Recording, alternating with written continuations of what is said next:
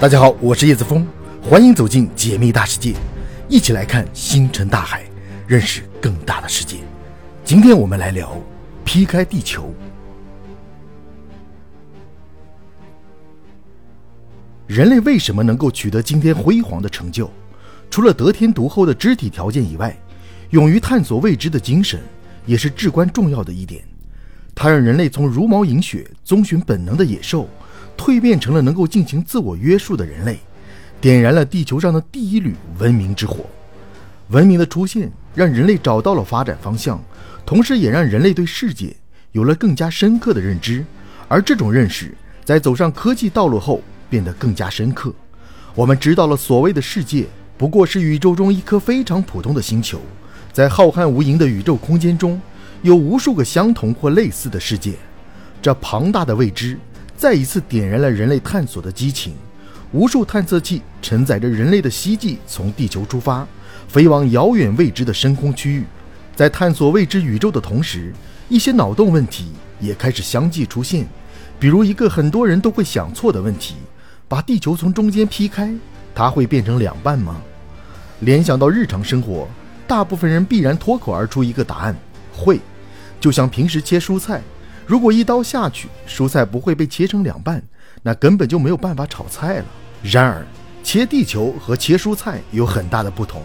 先不说地球质地为岩石，极为坚硬，就说它那庞大的体积，也不是蔬菜能够媲美的，所以产生的结果也是不一样的。简单来说，切地球造成的后果，其实远没有你想象中那么严重。假如此时有一道能够切任何东西的激光，沿着赤道将地球切开。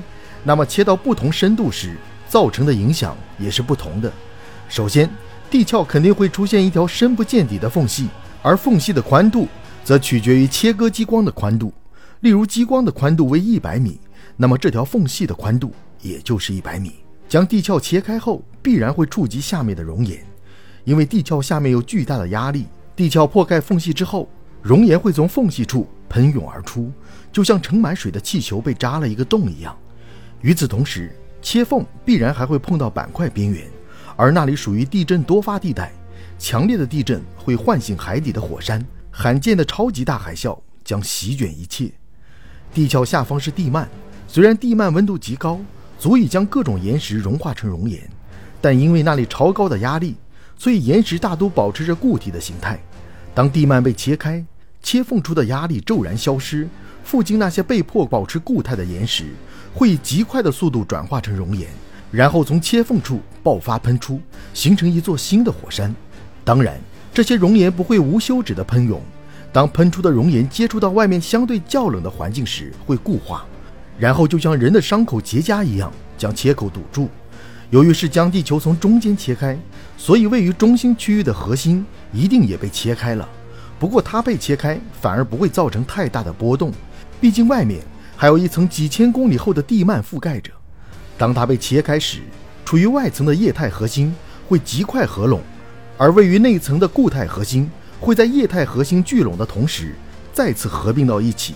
这个合并的过程的推动者是引力。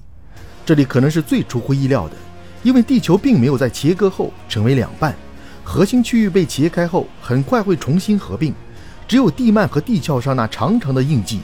证明着地球曾受到过腰斩，不过别担心，随着时间的不断推移，这条印记很快会被熔岩和灰尘修复。总结一下，如果单纯的从地球中间切一刀，切口附近会出现密集的火山，引发全球性的地震和海啸，对生态，尤其是海洋生态，将造成毁灭性的打击。很多人好奇，如果要将地球像切西瓜那样切成完全分离的两半，需要怎么做呢？或者说能不能做到呢？答案是肯定的，而方法也很简单，那就是将地球完全切开后，瞬间给这两半地球一定的切向速度，并且使它们旋转起来，不然在引力的作用下，两半地球大概率会重新合并到一起。